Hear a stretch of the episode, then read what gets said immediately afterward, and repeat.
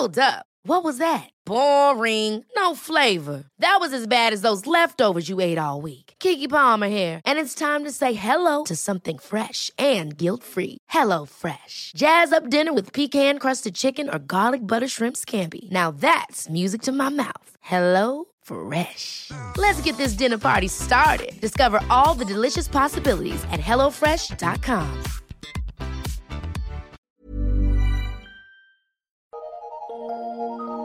Eu sou Mário Persona e essas são as respostas que eu dei aos que me perguntaram sobre a Bíblia. Você escreveu perguntando como desenvolver o fruto do Espírito. Em Gálatas 5,22 diz: O fruto do Espírito é caridade, do grego ágape, que é o amor divino em ação. É gozo, ou seja, alegria ou satisfação. É paz, longanimidade. Longanimidade significa também paciência ou tolerância. É benignidade, ou seja, gentileza, consideração, sinônimos. É bondade, que é o desejo de ajudar. É fé, que significa também fidelidade. É mansidão, que significa brandura. É temperança, que significa domínio próprio. Esse é o fruto do Espírito. O que eu acrescentei aí, obviamente, não está na, na, na passagem, mas são os sinônimos que nos fazem lembrar as palavras que ele coloca ali, que o fruto do Espírito é caridade, gozo, paz, longanimidade, benignidade, bondade, fé, mansidão e temperança. O fruto do Espírito, então, é o caráter do cristão revelado nas suas múltiplas facetas. Não se trata de frutos do Espírito no plural, mas do fruto do Espírito no singular. Leia de novo essa passagem você vai perceber que ele não fala que os frutos do Espírito são essas coisas, mas o fruto do Espírito é tudo isso. Esse singular pode tanto dar a ideia de totalidade, como nós usamos em expressões como o fruto do meu trabalho, etc, etc, e também pode dar a, o significado de algo coeso, algo integral, como uma fruta, que ela é formada por casca, polpa, sementes, fibras, vitaminas, sais minerais, etc. Mas é uma fruta, um fruto. Mesmo assim, é um fruto que tem todas essas coisas se desenvolvendo de forma harmoniosa e simultânea. Uma maçã, uma pera, por exemplo, é um fruto. Quando um cristão é paciente, mas não demonstra amor ou temperança, essa paciência pode não ser fruto do Espírito, mas apenas um traço natural da sua personalidade. Você encontra incrédulos, ateus, que podem possuir essas qualidades individuais, muito mais acentuadas até do que muitos cristãos. Podem ser mais pacientes, podem ser mais temperantes, ter maior domínio próprio. Ah, mesmo assim, são apenas qualidades naturais deles, qualidades de caráter. Não são o fruto do Espírito. Um exemplo da multiplicidade, da, característica de um fruto, é o vinho. E a descrição que um degustador especializado é capaz de fazer das múltiplas qualidades do vinho, apesar de ele ter sido produzido com uma, um fruto comum, que é a uva. Se nós olharmos desse ponto de vista, o fruto do Espírito é o sabor e a fragrância que os outros podem perceber no crente. Para que seja o fruto do Espírito, todas essas características precisam ser, se desenvolver simultaneamente em conjunto, e não individualmente. Um fruto, ou fruta, cuja semente ou cuja casca se desenvolvesse mais do que as outras partes, seria uma aberração e acabaria não passando num teste de qualidade. Quem diz que ama a Deus e odeia seu irmão, não está falando do amor que é fruto do Espírito. O Senhor Jesus é o exemplo perfeito de um homem no qual podiam ser encontradas todas essas múltiplas facetas do fruto do Espírito. Primeiro, o amor. Ninguém teve maior amor do que aquele que ele demonstrou na cruz. Gozo. Ninguém jamais teve maior gozo, alegria em fazer a vontade do Pai do que Jesus. Paz. Você se lembra de como ele dormia no barco enquanto a tempestade rugia? Longanimidade. Você se lembra? Quem foi que disse, Pai, perdoa-lhes porque não sabem o que fazem? Benignidade. Quem foi que pediu que deixassem as criancinhas irem a Ele e que disse a todos: Vinde a mim? Bondade. Jesus é o próprio samaritano da parábola, parábola que ele mesmo contou. Fé. no sentido de fidelidade, Jesus jamais falhou em atender às expectativas tanto do Pai como daqueles que iam até Ele e que vão até Ele até hoje. Mansidão, ninguém é mais manso e humilde do que aquele que lavou os pés de seus discípulos e não reagiu quando foi preso.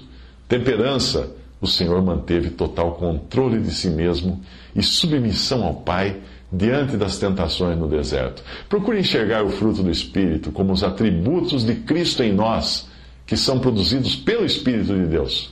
Outro exercício interessante também é você tentar associar essas qualidades com aquelas que nós encontramos relacionadas ao amor em 1 Coríntios 13, 4 a 8.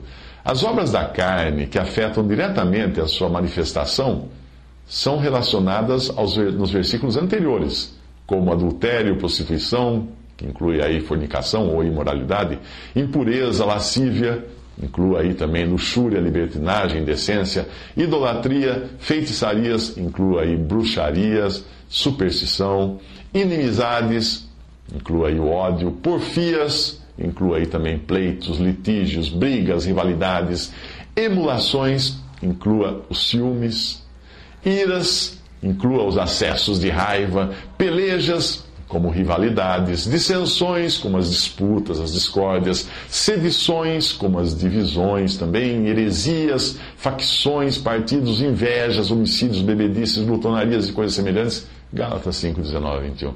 A lista é extensa, mas essas são as obras da carne.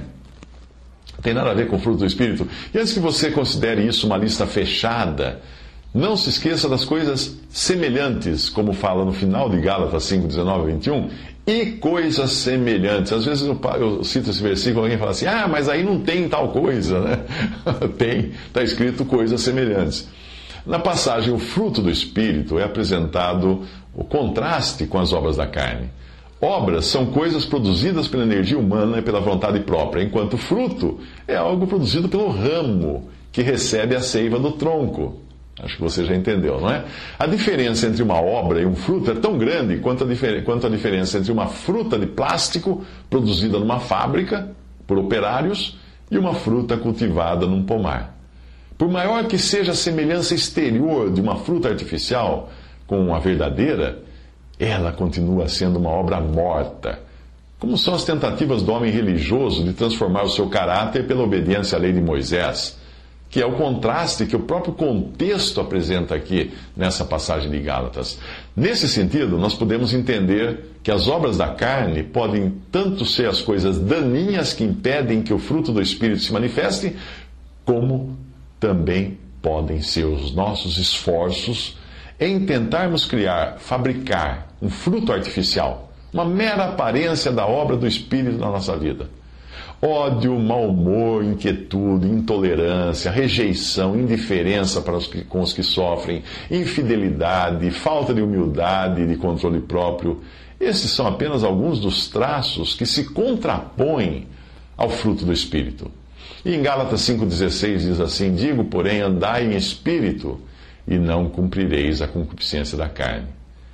O fruto do Espírito é cultivado por meio de uma atitude, ou andar em espírito enquanto as obras da carne vêm por meio de uma concessão, que é dar lugar à carne para que ela se manifeste. É por isso que nós precisamos beber constantemente da água pura da palavra de Deus, para que esse fruto do Espírito seja cada vez mais manifesto em nós.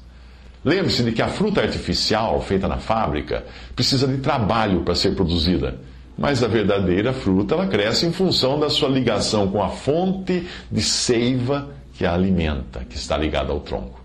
Quanto maior essa ligação, maior e mais saudável a fruta. Quanto mais essa conexão com o tronco for estrangulada por outras coisas, menor e, e menos evidente será a fruta. Se o fruto estiver incerto quanto à sua conexão com o tronco, ele não crescerá.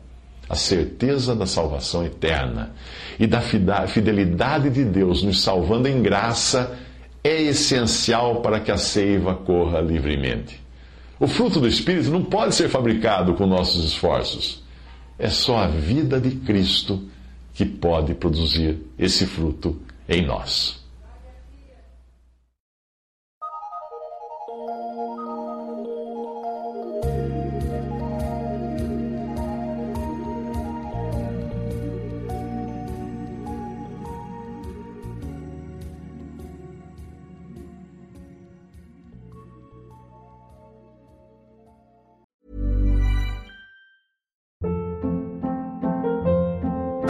Hold up. What was that? Boring. No flavor. That was as bad as those leftovers you ate all week. Kiki Palmer here, and it's time to say hello to something fresh and guilt-free. Hello Fresh. Jazz up dinner with pecan-crusted chicken or garlic butter shrimp scampi. Now that's music to my mouth. Hello Fresh. Let's get this dinner party started. Discover all the delicious possibilities at hellofresh.com.